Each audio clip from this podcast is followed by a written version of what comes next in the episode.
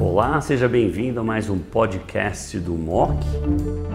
Olá a todos, é com grande prazer que a gente apresenta agora a doutora Graziela Dalmolin, que é líder da BP é, de câncer ginecológico. Graziela que fez inclusive um, um Research Fellowship no MD Anderson Cancer Center e que vai falar sobre os trabalhos mais importantes desse ano da ASCO 2023 sobre câncer ginecológico, no qual ela é uma liderança dentro da BP, como eu falei, no país inteiro.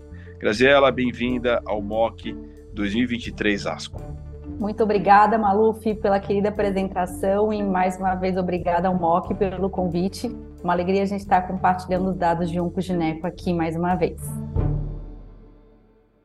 Excelente. Eu, eu acho que esse ano, na minha opinião, foi uma das melhores, se não a melhor asco para tumores ginecológicos. A Grazi resumiu bem a parte de ovário. O estudo do ainda é um estudo que merece mais segmento, é um estudo muito interessante, mas não acho ainda que é um estudo practice changing. Por outro lado, mirvetuximab, naquelas 40% das pacientes que têm receptor de folato alta ou moderadamente expresso, vai representar, sem dúvida nenhuma, um novo padrão e pela primeira vez, algo aumenta de modo consistente a sobrevida global nesse cenário. Então, eu não tenho dúvida que essa droga vem para ficar, é mais um anticorpo conjugado à droga que vem para ficar nessa população. Dúvidas dessa medicação surgem, o quanto que ela pode ser ativa em pacientes com expressão baixa. Isso, obviamente, tem estudos que estão sendo feitos, como tem outras uh, anticorpos conjugados que se ligam a esse receptor que também estão sendo avaliadas. A questão da cirurgia do câncer do colo de útero é muito importante. A Grazi mostrou bem o papel da esterectomia simples, uh, que se torna nessas pacientes de risco baixo o novo tratamento padrão, é menos mórbido.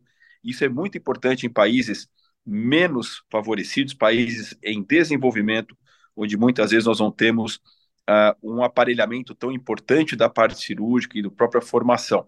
Então, acho que esse estudo é um estudo fundamental e importantíssimo, como também é os dados mais recentes uh, do estudo de pembro combinado a químio com o sembevacizumab versus quimioterapia com o sembevacizumab com aumento de sobrevida global, particularmente na população PDL positiva. E por último, como a Graziela falou, a imunoterapia do Starlimab, e tem um outro estudo que ela não apresentou, que não foi apresentado na sessão oral, com o pembro, essas drogas vão representar o padrão ouro, junto com químio na primeira linha, pela primeira vez depois de décadas, a primeira linha de câncer de endométrio vai mudar.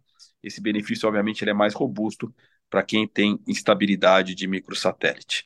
Grazi, eu agradeço sua apresentação, foi muito completa. Acho que essa asco ginecológica foi incrível. Esperamos que o ano que vem bata esse ano, mas vai ser difícil, porque esse ano realmente foi muito interessante. Com certeza. Muito obrigada, tanto ao Maluf e ao Mock, mais uma vez.